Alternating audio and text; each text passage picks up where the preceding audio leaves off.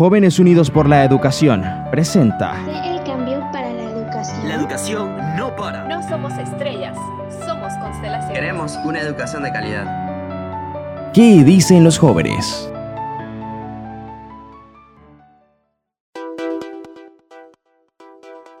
Muy buenos días, sean bienvenidos y bienvenidas a su programa ¿Qué dicen los jóvenes?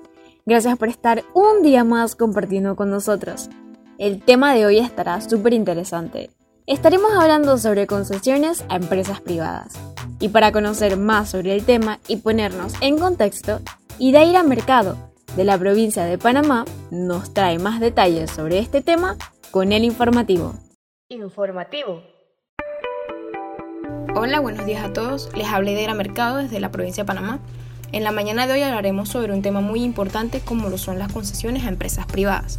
¿Qué son las concesiones? Las concesiones son un acto administrativo por el cual el Estado otorga a personas jurídicas nacionales o extranjeras la posibilidad de ejecutar o explotar determinadas obras públicas de infraestructura o la presentación de ciertos servicios públicos durante un determinado plazo.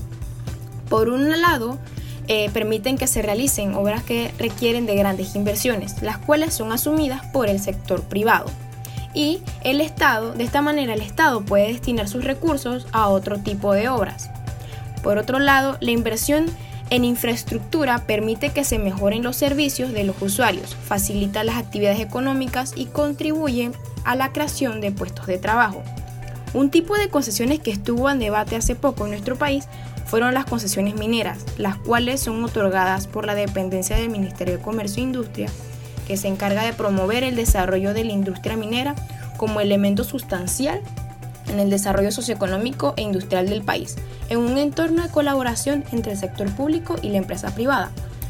De esta misma manera, es la encargada de la aprobación de solicitudes de concesiones inspirado por los principios de transparencia, sostenibilidad, innovación y responsabilidad social y ambiental, atendiendo a los desafíos presentados por la integración comercial y el libre comercio. Las concesiones mineras pueden ser otorgadas a personas naturales, jurídicas, nacionales o extranjeras que mantengan en Panamá un apoderado debidamente autorizado. Los tipos de concesiones que el Estado otorga son concesiones metálicas y las no metálicas. Las metálicas, ya sean de exploración o extracción, como lo son las de oro, hierro, cobre, magnesio, entre otras, que estas rigen por el Código de Recursos Minerales. Y las concesiones no metálicas son aquellas que em, están basadas en materiales de construcción, por ejemplo, la piedra, la arena, caliza, grava, entre otros, que estas son regidas por la Ley 109 de 1973. Por otro lado, tenemos las concesiones del sector portuario. Panamá posee una amplia red de, puertos que proveen una gran variedad de servicios, tanto a los buques como a la carga, ya sea contenerizada, eh, grane, líquida o general, así como a pasajeros en los diferentes terminales de cruceros. Los puertos panameños en el sistema portuario nacional se dividen en dos puertos, puertos privados y los puertos estatales. Los puertos privados han sido asignados como operadores portuarios luego de un proceso de privatización de algunos puertos estatales, que también son conocidos como una concesión. Los puertos estatales son aquellos eh, operados por el Estado bajo la administración de la Autoridad Marítima de Panamá y principalmente promueven los servicios de ataque y fondeo, así como otros servicios afines para los usuarios locales y de cabotaje. Los puertos más importantes con los que cuenta nuestro país son Manzanillo International Terminal, Colón Container Terminal, Balboa y Cristóbal. Cada uno de estos puertos juega un papel sumamente importante en nuestro país, pero estos no son, eh, pero estos no son los únicos tipos de concesiones que existen. Y sobre ello se hablará más adelante en el foro junto a mis compañeros. Muchas gracias. ¿Qué dicen los jóvenes? Gracias Idaira, definitivamente resulta de mucha importancia conocer qué son las concesiones como tal y cuál es la situación actual de Panamá en torno a ese tema de vital importancia. Ahora le damos el pase a Mauriel White hasta la ciudad de Panamá, quien nos presentará algunos tips el día de hoy. Estos son los tips de la semana. Muy buenos días a todos nuestros oyentes. Mi nombre es Mauriel White y desde la provincia de Panamá les traigo el segmento de los tips acerca del tema principal de esta semana, que es las concesiones a empresas privadas. Espero que estén pendientes a todos los segmentos de nuestra programación porque este tema está bastante interesante. Y como no, muy importante nuestro segmento de tips acerca del mismo. Nosotros como jóvenes estamos pendientes de este tema porque consideramos que la voz juvenil también debe ser escuchada y al mismo tiempo combinada con la voz de la experiencia de los profesionales que pues eh, tenemos en este panel tan maravilloso y por lo tanto nos atrevemos a mencionarles algunos consejitos importantes que debemos tomar en cuenta y que debemos destacar en este tema. Como primer consejito consideramos que es importante asegurarnos que las empresas tengan una producción que no perjudique a los derechos humanos de los trabajadores y que sus procesos no afecten para nada al medio ambiente. Otro punto muy interesante a destacar es que debemos estudiar la forma de cómo las empresas llevan a cabo sus distintas funciones, tanto las principales como accesorias o secundarias, para ver su nivel de impacto e innovación dentro del mercado económico y social del país. Pero como ciudadanos también tenemos la, el deber y tenemos que tomar la responsabilidad de supervisar con datos y hechos los aspectos tanto negativos y positivos de la intervención de estas empresas, ya sean las comunidades, en zonas específicas o por lo menos en determinados ámbitos sociales o económicos de nuestra nación. Al mismo tiempo, también debemos estudiar la forma en cómo estas concesiones van a apoyar de manera satisfactoria al desarrollo de la República. También nos atrevemos a pues a dar un consejito desde la perspectiva empresarial, pues reconocemos la importancia de la variedad de propuestas en las concesiones, por lo que nos atrevemos a decir que es muy importante dominar el tema y ámbito en el que se están dando las mismas. Y es también muy importante atreverse a dar propuestas, ya que estas permitirán que se llegue a un acuerdo que beneficie a ambos lados que pues están dentro de estas concesiones. Fue un placer estar con ustedes. Espero que ustedes no le cambien y sigan sintonizando porque hoy el programa va a estar increíblemente interesante. Así que los dejo con mucho más. Fue un placer estar con ustedes y que sigan pasando un excelente día disfrutando de nuestra programación. No somos estrellas, somos constelaciones. Tomemos nota de estos tips tan valiosos que nos presentó Maurielka, que aseguro serán de mucha ayuda. Desde la comarca de Nove Buglé, Julián Macho nos presentará los ODS de la semana. El ODS de la semana. El objetivo del desarrollo sostenible número 12 habla de la producción y consumo responsable. Esto busca promover la gestión sostenible y el uso eficiente de los recursos naturales. Al respecto, la empresa privada, como líder de sus negocios, tiene la responsabilidad de realizar prácticas que contribuyan a avanzar en el desarrollo de las sociedades, ayudando a minimizar los impactos negativos y maximizando los impactos positivos sobre las personas y el planeta para alcanzar la meta. Además, el objetivo del desarrollo sostenible número 12 pretende impulsar los estilos de vida sostenible entre toda la población, conseguir que el sector privado actúe bajo criterios de sostenibilidad y favorecer el cambio de modelo a través de las políticas públicas ya que la explotación de los recursos naturales implica efectos ambientalmente negativos, la pérdida de patrimonio natural y un riesgo que puedan enfrentar las comunidades más vulnerables. Lograr la sostenibilidad ambiental también implica aumentar la eficiencia con la que se extraen y usan los recursos en una economía y reducir la producción de desechos. Es necesario hacer un uso eficiente de los recursos naturales y que estos se redistribuyan de forma más equitativa entre la población para que todas las personas tengan acceso a electricidad, a agua potable y alimentos adecuados y que se reduzca el impacto de la transformación de estos recursos en el medio ambiente. No somos estrellas, somos constelaciones. Muchas gracias Julián. Recordemos que los ODS son compromisos que tenemos como país y es una responsabilidad de todos y todas ponerlos en práctica. Ahora sí, llegó el momento más esperado. Los dejo con Nilka y nuestros super invitados del panel del día de hoy. Adelante, Nilka. Entrevista. Muchísimas gracias y bueno, estamos con un panel espectacular. El Magister Richard Morales, que quien es Magister en Políticas para el Desarrollo, es economista y politólogo.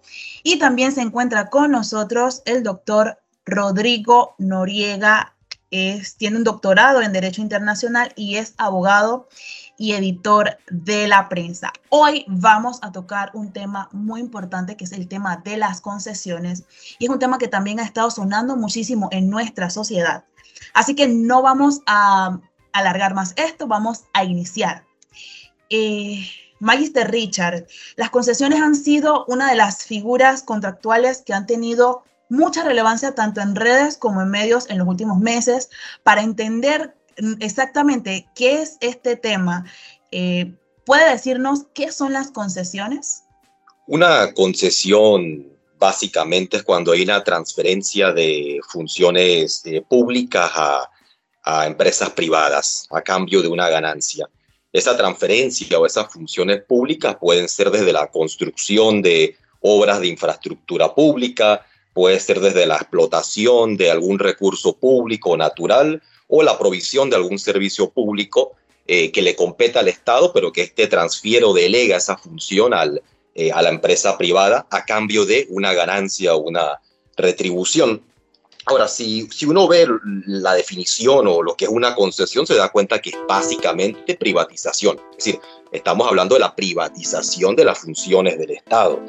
Si uno se va a, una, digamos, a, definiciones de lo que es una privatización, por ejemplo, del diccionario de economía de MIT, que una privatización es básicamente la política de convertir en privado la propiedad pública de un activo o permitir la realización de eh, una actividad que previamente era llevada a cabo por una organización pública, ahora como un negocio eh, privado.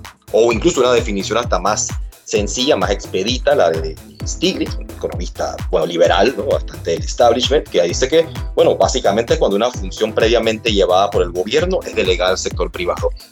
Así que cuando hablamos de concesiones estamos hablando básicamente de la privatización de esas funciones públicas que se le entregan a una empresa para que ésta eh, la lleve a cabo como un negocio. Y cuando la lleva a cabo como un negocio implica que eh, va a recibir una ganancia por esto. Esto significa que a la vez tiene un costo superior, porque además del costo de la provisión del servicio público, le toca al Estado financiarle, subsidiarle la ganancia a esa empresa. Y cuando decimos que el Estado se la va a subsidiar o financiar, significa que todos nosotros como sociedad estamos pagando por las ganancias que esas empresas reciben por esas concesiones. Excelente, muchísimas gracias por la aclaración para que nuestros oyentes pues tengan claro exactamente a qué se refiere una concesión.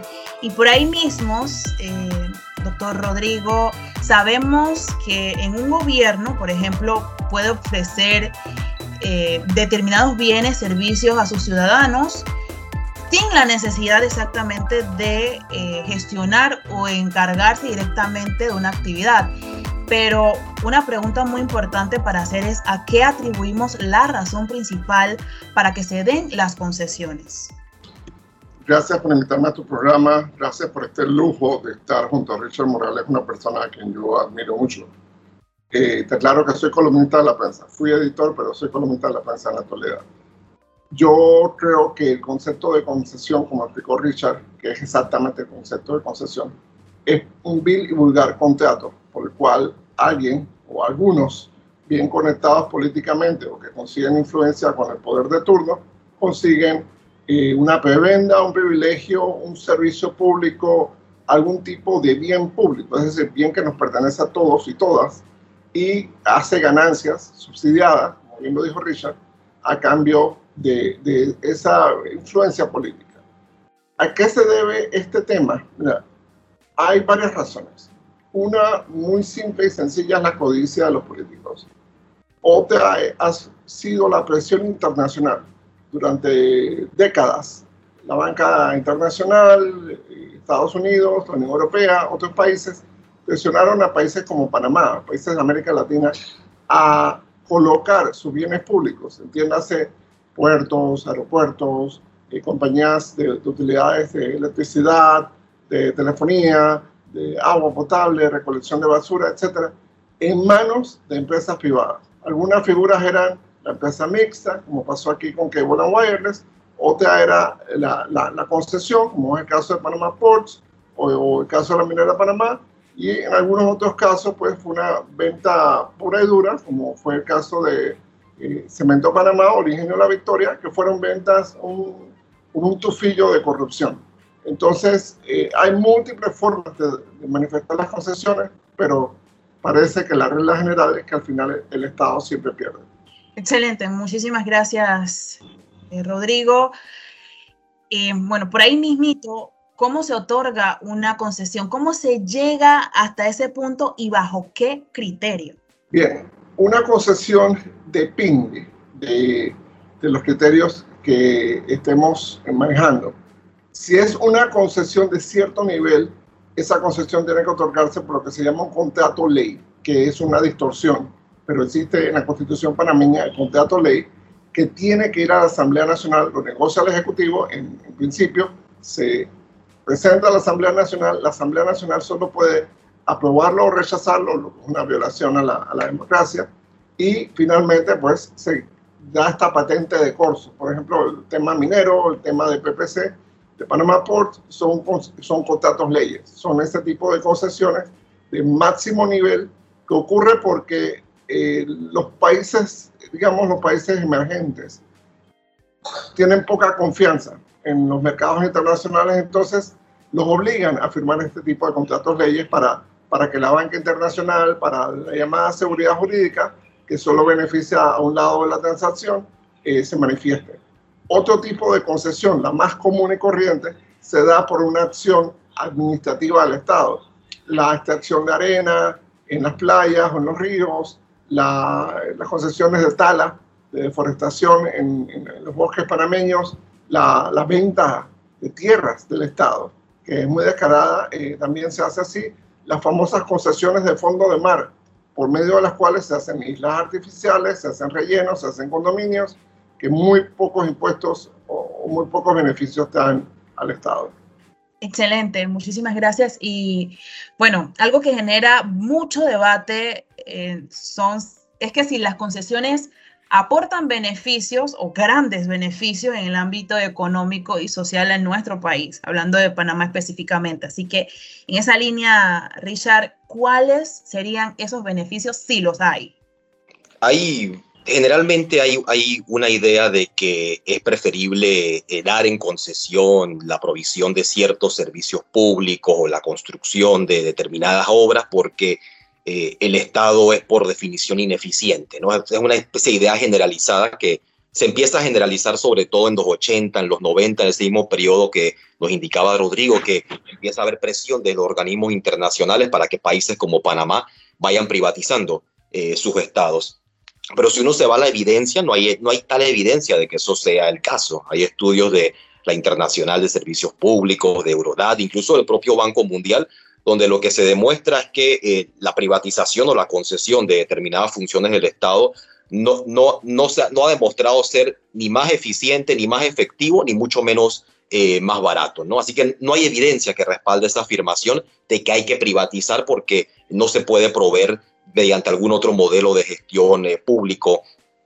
así que ese sería el, digamos, el primer dato. No hay evidencia que respalda tal, tal afirmación. Para la segunda el segundo elemento ahí sería si es más eficiente para qué. Si es más eficiente para generarle, digamos, una concesión, ganancias a la empresa, efectivamente, es mucho más eficiente eh, porque una empresa privada que tiene básicamente una, una concesión, tiene un, un, negocio monopolizado, porque es un monopolio, ¿no? Es una empresa que está compitiendo en el mercado contra muchas otras y tiene que ofrecer un precio o una oferta competitiva. Está básicamente blindado por el tiempo que dure la concesión y si vemos, por ejemplo, la ley de las asociaciones público-privadas, que son especies de concesiones, que quedan dentro de la familia de las privatizaciones, podemos estar hablando de concesiones de 10, 20, 30 años, ¿no? Ya vemos el, lapso de tiempo de la concesión de, de Panamá Ports, ¿no? que básicamente entre la renovación se, se, le, se va la, bueno, más de la mitad de la vida de gran parte de los panameños, ¿no?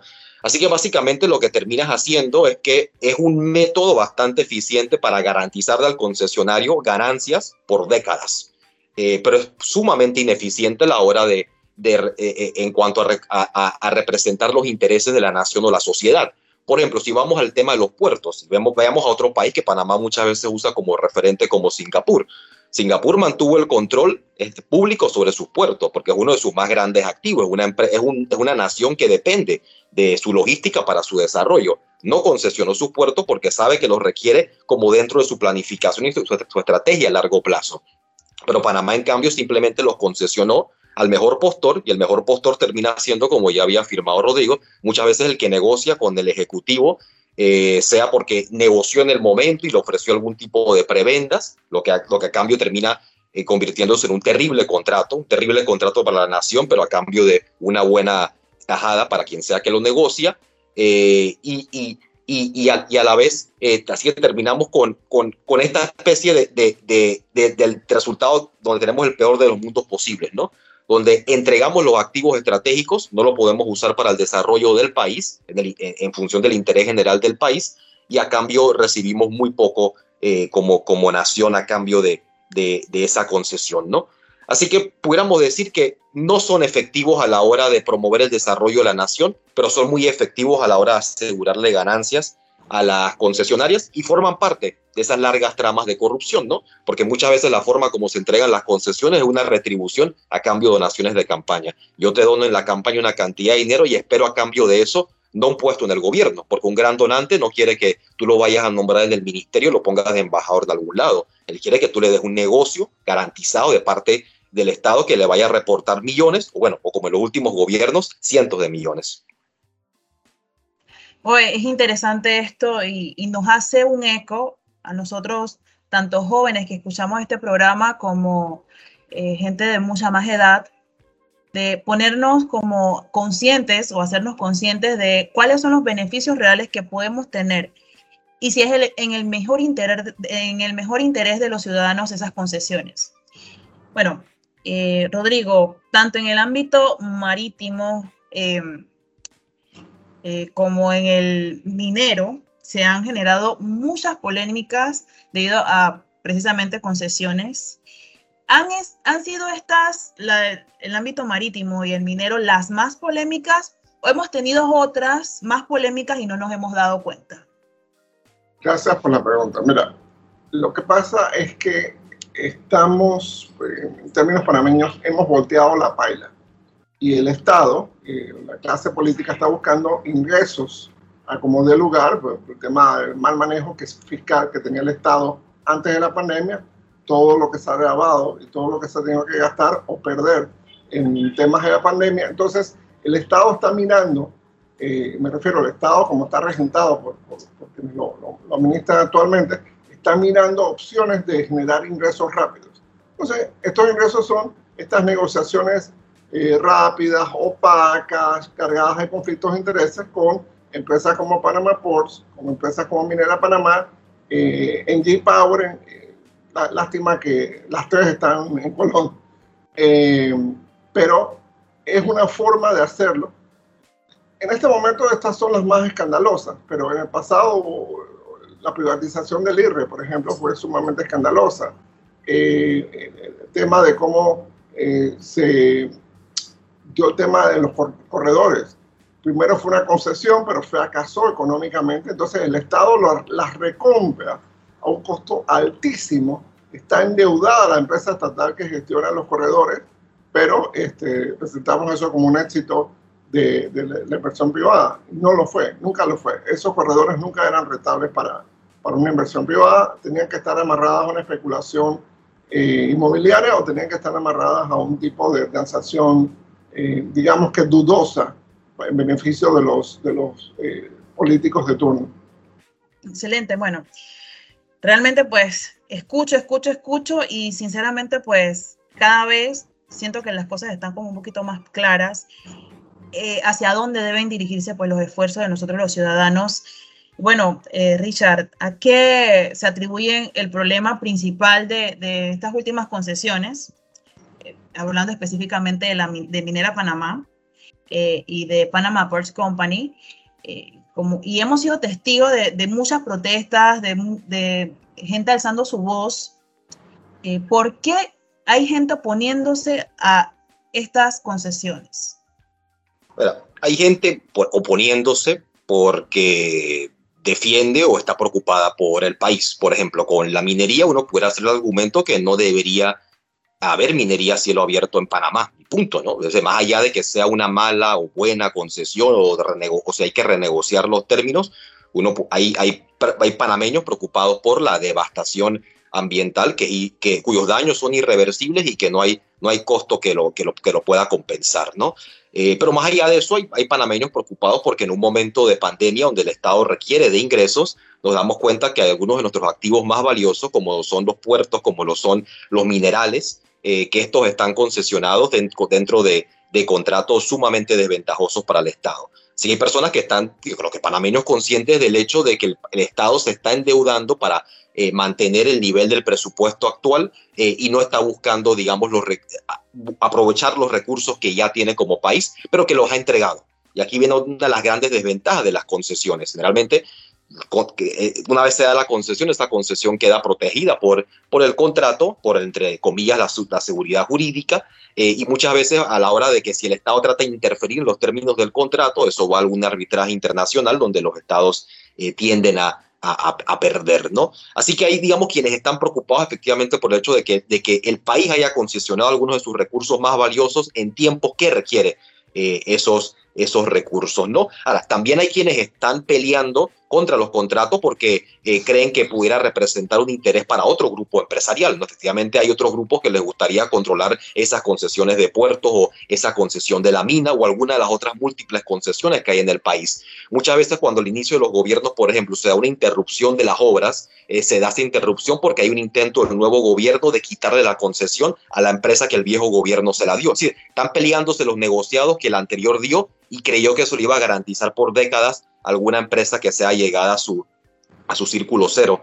Y como y un paréntesis breve, porque creo que hay un caso de concesiones que es una especie de concesión, pero que a veces eh, no se ve de esa forma, sería el escándalo que se ha dado con, con el CENIAF o los crímenes que se han dado con la CENIAF. Básicamente la política social de Panamá se, se concesionó y son eh, fundaciones y son iglesias y todo tipo de, de, de, instituciones improvisadas las que estaban proveyendo el cuidado de, los niños. Y eso es un resultado de lo que se da muchas veces cuando hay concesiones. El Estado se limpia las manos de, del servicio, se lo deja en manos a quien sea que se lo haya concesionado y alarga lo quien sufre es la sociedad, como de manera muy dramática se ha dado eh, en el caso del, del CENIAF. Bueno, y por ahí mismo, Richard, ¿cuándo pudiéramos decir, eh, porque hago un paréntesis también yo, eh, hay muchas cosas que, pues a, a, la larga, viéndolo desde alguna perspectiva u otra, no podremos eliminar del todo, por lo menos no en, los, en estos eh, próximos años. Pero ¿cuándo podríamos decir que una concesión es buena para un país o que realmente está dando los beneficios que se esperan? ¿Y por qué?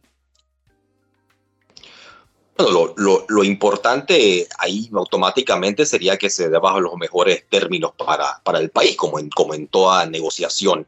Eh, yo plantearía que algunos elementos fundamentales sería eh, que el Estado mantenga un, una, una, una, participación que le permita eh, controlar las decisiones que se den sobre el, sobre el manejo del activo y plantearía que por encima de eso tiene que haber controles democráticos, ¿no? Algo que no se da en Panamá ni en las empresas públicas como tal, ni en las empresas que han sido eh, privatizadas. Tiene que haber control democrático, donde haya transparencia en los manejos que se dan de las empresas, donde haya fiscalización activa por parte de la ciudadanía, tiene que haber mecanismos de rendición de cuentas, es decir, tiene que, tienen que haber mecanismos de control democrático sobre el uso de esos activos del Estado, sea porque el Estado los haya mantenido como, eh, como un, bien público, o sea que los haya, en el peor de los casos, eh, concesionados. Pero ese control es democrático es, es, clave, porque el hecho de que se mantenga como una empresa pública tampoco te va a garantizar que se utilice bien en la medida que tengas un Estado eh, corrompido y capturado por, por intereses privados.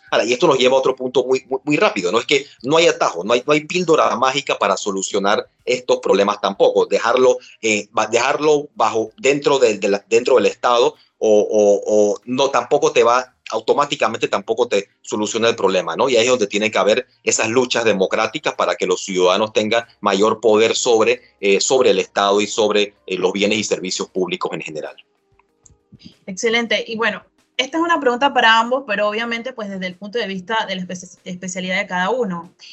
Eh, para el señor Noriega estamos preguntando qué deberes y derechos tienen, qué deberes y derechos legales tienen los concesionarios y el país. Y pues para Richard, ¿qué deberes y derechos económicos tienen tanto las concesionarias como el, el país en sí? Rodrigo. Gracias. Mira, los deberes y derechos legales en principio son los que establece el contrato de la concesión. En el caso de Minera Panamá, ellos no tienen contrato, así que están en la total ilegalidad.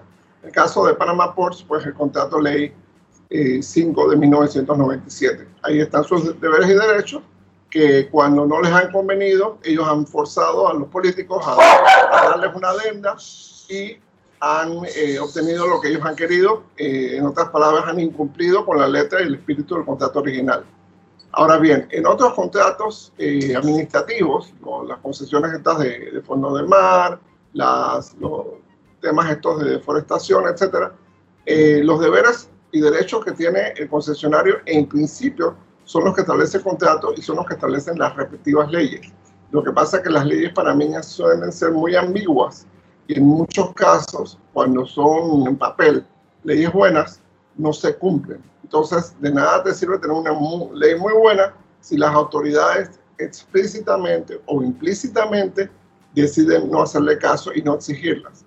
Entonces, aquí hemos tenido, por ejemplo, muy buena legislación en materia de contratación pública por muchos años, pero los gobiernos han encontrado cómo, cómo evitarlas, cómo incumplirlas. Tenemos muy buenas leyes contra el blanqueo de capitales, pero los políticos han encontrado formas de eh, evitarlas y así sucesivamente. Entonces, eh, realmente es un problema tanto de cultura como de instituciones. Excelente, bueno, y por ahí mismo, Richard. Eh, yo, yo plantearía que digo, más allá de los deberes y derechos que tienen en la, actualidad, que como bien dice Rodrigo, es lo, lo contenido en el, contrato, y más allá del, contrato, como las ambigüedades dan piezas discrecionales de las que, de las que él hablaba, eh, yo creo que hay un elemento clave que pudiéramos pensar que es indispensable a la hora de que se da una concesión, es en qué medida pudieran darse transferencias de conocimiento, es decir, de ciencia y tecnología. Una de las claves para países que han logrado mayores niveles de desarrollo, eh, si vemos a nivel global ahora mismo, es muy evidente en el caso de la República Popular China, o si vemos en la región, incluso Uruguay, es que en la medida que han dado concesiones para que vengan empresas extranjeras y exploten activos en sus países, eh, lo han hecho a cambio de transferencias de ciencia y tecnología. Es decir, la idea aquí es que a cambio de que tú te aproveches de algún recurso que existe dentro del país, a cambio el país recibe ciencia, tecnología que le permite a la larga poder desarrollar esas prácticas por sí, por sí mismas. Por aquí también es importante que el país desarrolle las capacidades para poder realizar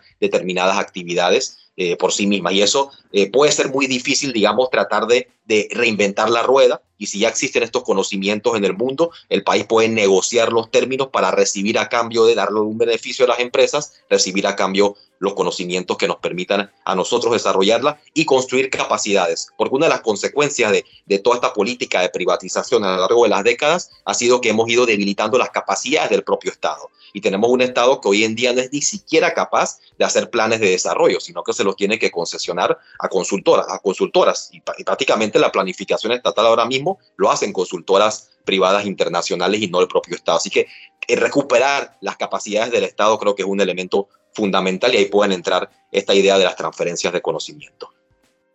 Excelente, muchísimas gracias. Y bueno, Rodrigo, ¿por qué es tan necesario regular las concesiones? Eh, y bueno, ya lo mencionaste que Panamá tiene algunas leyes por ahí, pero ¿realmente tiene un sistema eficiente regulatorio? Y si es así, ¿cuándo se cumple y cuándo no? Mira, realmente Panamá eh, no tiene un sistema eficiente regulatorio lo que hay está plagado de conflictos de intereses. Hoy tenemos una persona que es funcionaria y al día siguiente se va a trabajar a la empresa que estaba regulando. O viceversa, como dice Richard, eh, hubo las elecciones, hubo el apoyo electoral y cuando tienen que nombrar a una persona a un cargo regulatorio, buscan a alguien que tiene vínculos a la industria regulada. Entonces, el conflicto de interés es inminente, es permanente y es intrínseco a la actividad regulatoria en Panamá. Tenemos una entidad como por ejemplo la Superintendencia de Bancos de Panamá que debe regular el comportamiento de los bancos, pero está dominada por los banqueros. Igual pasa con la Superintendencia de Seguros, la Superintendencia de Valores y otro tanto de, de, organizaciones regulatorias del Estado que están dominadas, están cooptadas por el, los sujetos regulados. El tema del transporte público, por ejemplo, que está dominado por los, por los dueños de los brokers de, de, las grandes concesionarias del transporte público. Entonces, mientras no haya esa, no, no voy a decir pureza química, pero esa independencia, esa transparencia, esa rendición de cuentas en el aparato regulatorio, no podemos honestamente embarcarnos en grandes concesiones, precisamente porque siempre se va a doblegar el interés del Estado al interés de muy pocos en desmedio del interés de muchos. Excelente. Bueno, Richard, eh, algo que se me, se me acaba de ocurrir es preguntarte, cuán, o sea, ¿qué señales nosotros podemos observar y decir, vaya, esta sí es una concesión que está siendo beneficiosa para, para el país? Lo primero sería que eh, eh, es imposible juzgar que está siendo beneficiosa para el país si no tenemos eh, la información al respecto. ¿no? Y ahí es donde es indispensable la, transparencia y la rendición de cuentas de las empresas que tienen concesiones. Dos cosas que son prácticamente inexistentes en el Estado panameño y mucho menos en las concesiones, donde uno se entera después de los hechos que incluso muchos subcontratan varios de los servicios a lo interno de sus concesiones, era el caso, es el caso con los puertos, por ejemplo, e incluso se puede dar hasta reventa de concesiones, cosa que hemos visto con las hidroeléctricas, ¿no? donde básicamente se da una subasta de concesiones de derechos de explotación del, eh, del agua. ¿no? Eh, así que el primer elemento sería que se requiere transparencia para saber incluso qué está sucediendo con las eh, con, con, las concesiones.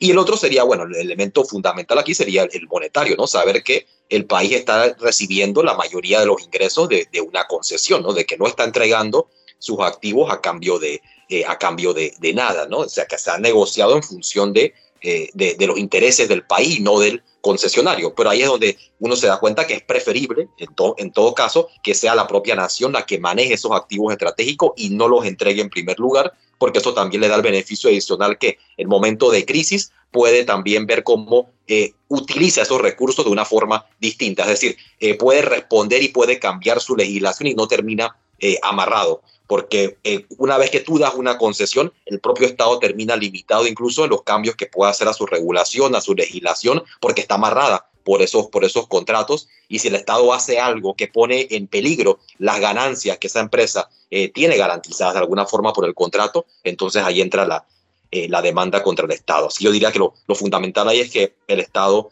mantenga el control de esos activos. Excelente. Bueno, Rodrigo, hace un momento comentaste que hay un protocolo para hacer concesiones. ¿Cuál sería el, no sé, el, el procedimiento más transparente para lograr que si se va a dar una concesión, que muchas veces el país lo puede ver como beneficioso, si se va a llevar a cabo, eh, sea de la manera como más transparente y más beneficiosa a nivel pues, legal para todas las partes.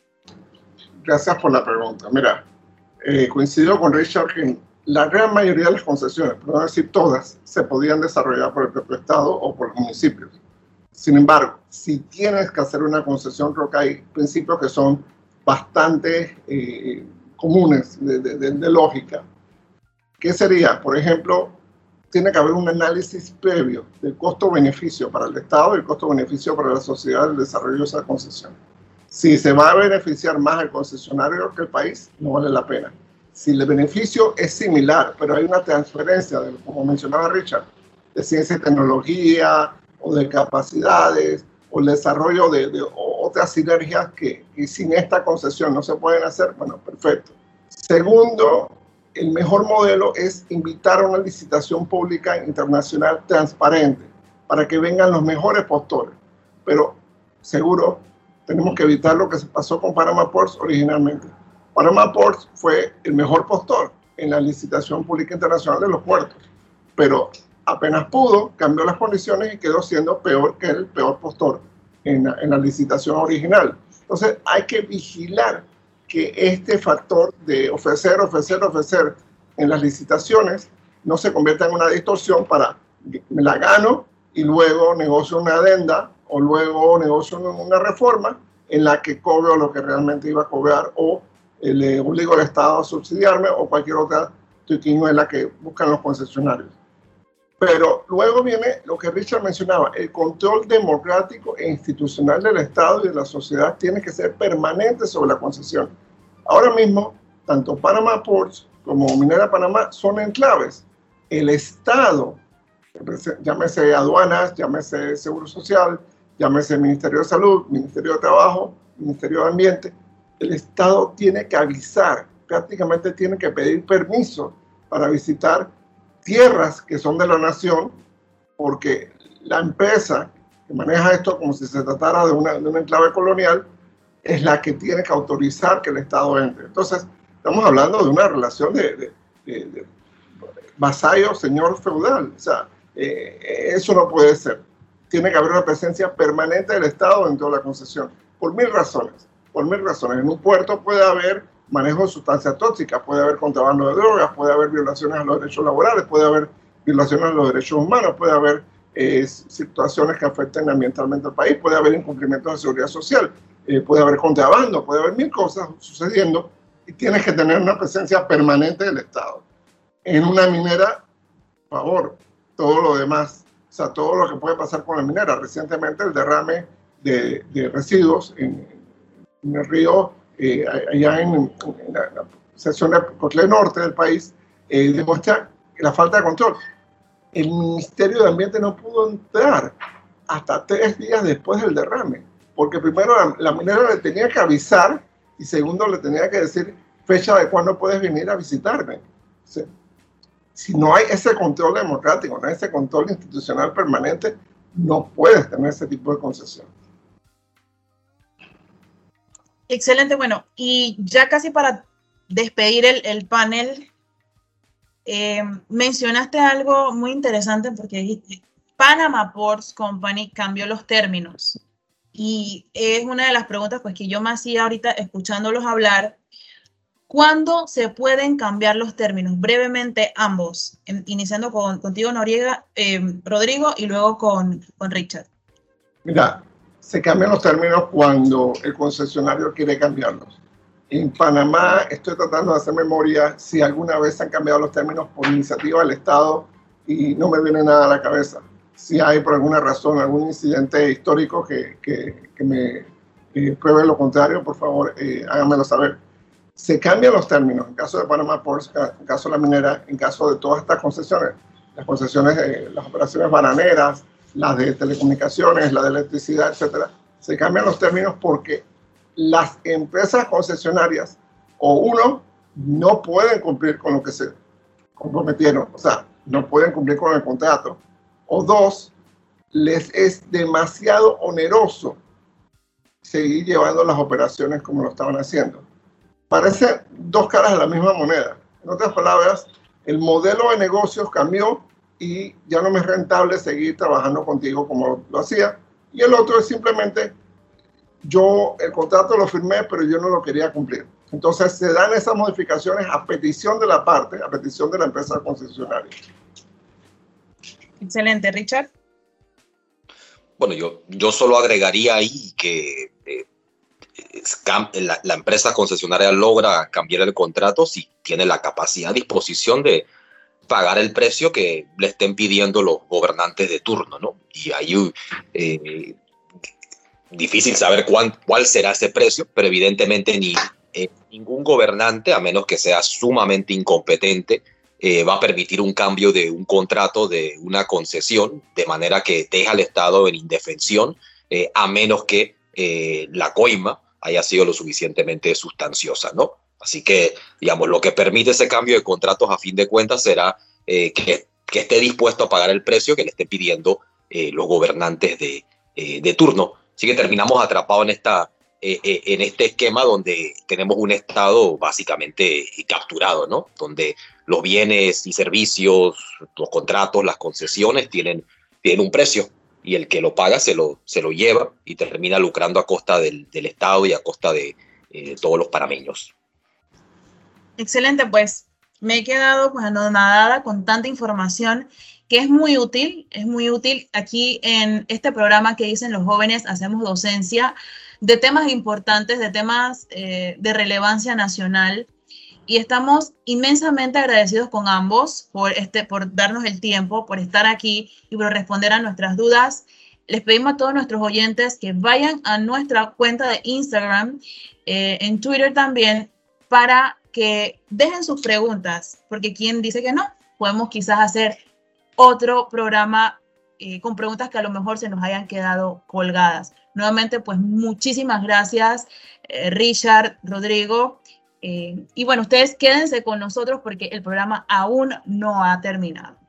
Muchas gracias, Nilka. Honrado de haber compartido este espacio con, con Rodrigo y saludos a todos los radioescuchas. Muchas gracias, Nilka. Muchas gracias, Richard. Y los jóvenes no son el futuro, son el presente en la patria y en el mundo. Saludos. ¿Qué dicen los jóvenes?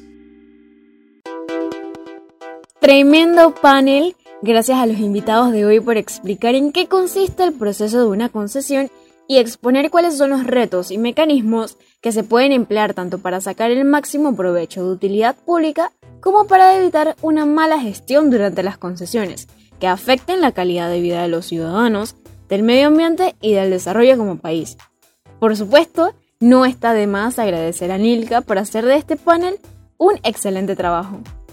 Y antes de terminar, vámonos con Sebastián Barría, quien desde la provincia de Colón nos presentará la posición de Jóvenes Unidos por la Educación acerca de tan importante tema. Buenos días tengan todos, me llamo Sebastián Barría, soy de Colón y el día de hoy les traigo el editorial. Para entrar en materia vamos a definir qué es una concesión.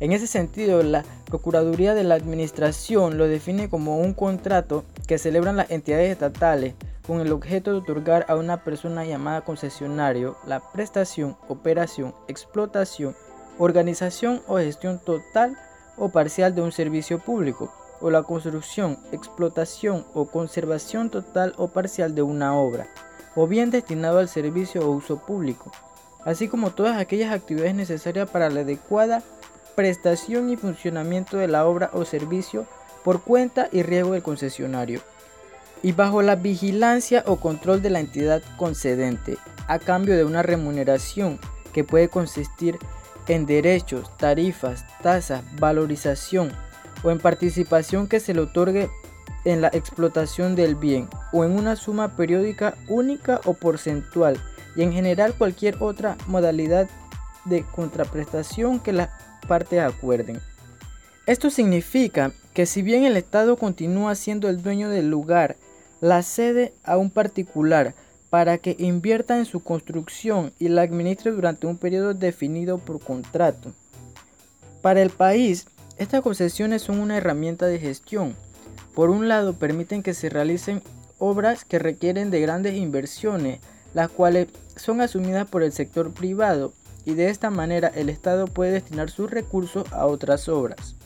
Además, la inversión en infraestructura permite que se mejore los servicios de los usuarios, facilita las actividades económicas y contribuye a la creación de puestos de trabajo. Entendemos pues que otorgar concesiones representan beneficios para el país, así como para el concesionario, la mayoría de estos económicos. Para la escogencia de qué empresa obtiene la concesión, el Tribunal Administrativo de Contrataciones Públicas define qué es una comisión evaluadora o verificadora. Esta es designada por la entidad licitante y estará integrada por profesionales idóneos con el objeto de la contratación, que bien pueden ser funcionarios públicos o profesionales del sector privado, indistintamente. Como regla general para la conformación de las comisiones, el número de integrantes debe ser impar para facilitar las decisiones por mayoría simple. Es importante destacar que los procesos de contrataciones menores de licitación pública o licitación por mejor valor La comisión podrá estar integrada por uno o más miembros dependiendo de la complejidad del acto público. La comisión evaluadora deberá aplicar objetivamente los criterios de evaluación contenidos en el pliego de cargo. En los casos necesarios podrá solicitar a los proponentes las declaraciones y las explicaciones que estime indispensables sobre la documentación presentada.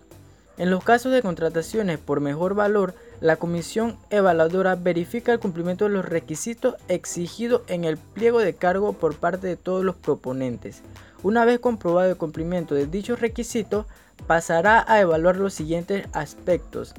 Siempre que los proponentes hayan cumplido con los requisitos obligatorios aplicando la metodología de ponderación descrita en el pliego de cargos. El informe de la comisión evaluadora o verificadora no podrá ser modificado ni anulado, excepto cuando por resolución escrita y motivada se determine que ha sido hecho en contraversión de las reglamentaciones, el pliego o la ley. Control político, implementación en las concesiones de cuarta generación nos dice el Estado requiere ser competitivo y para ello no hay mejor estrategia que las concesiones que permiten grandes inversiones monetarias y la utilización de recursos técnicos y tecnológicos de punta. Es por esto que si bien las concesiones a empresas privadas son algo necesario, no debemos dejar que estos contratos se presten para actos de corrupción que lo único que logran es perjudicar al país en general ya que por el favoritismo podemos perder grandes oportunidades de impulso económico. Además, debemos garantizar los derechos de nuestros ciudadanos y tomar decisiones de qué concesiones en realidad representan un bien más allá del recurso económico. Muchas gracias Sebastián por ser la voz de los jóvenes y reafirmar nuestro compromiso, por traer a debate estos temas que nos competen para asegurar nuestro futuro y adquirir conocimientos que serán necesarios para proponer posibles soluciones a los retos que se nos avecinan. Queda nuevamente agradecer a todos los que hicieron de este programa un excelente trabajo. Y no quiero despedirme sin antes recordarles que las inscripciones del Laboratorio Latinoamericano de Acción Ciudadana 2021 están abiertas hasta el día de hoy, sábado 7 de agosto. Si tienes entre 15 y 24 años, te puedes inscribir ingresando a micanaldepanamá.com slash incidencia guion ciudadana slash llenar el formulario y los seleccionados serán anunciados a través de nuestras redes sociales. El Jack es completamente gratuito y se desarrollará a distancia, así que no pierdas la oportunidad de convertirte en un agente de cambio. Esto ha sido todo por hoy. Se despide de ustedes Rosa Prado. Gracias por acompañarnos un día más y recuerden que nos pueden seguir en nuestras cuentas de Twitter e Instagram como arroba jóvenesuxlive y nos encuentran en Spotify como que dicen los jóvenes. Espero tengan un grandioso día y los esperamos la próxima semana. Saludos.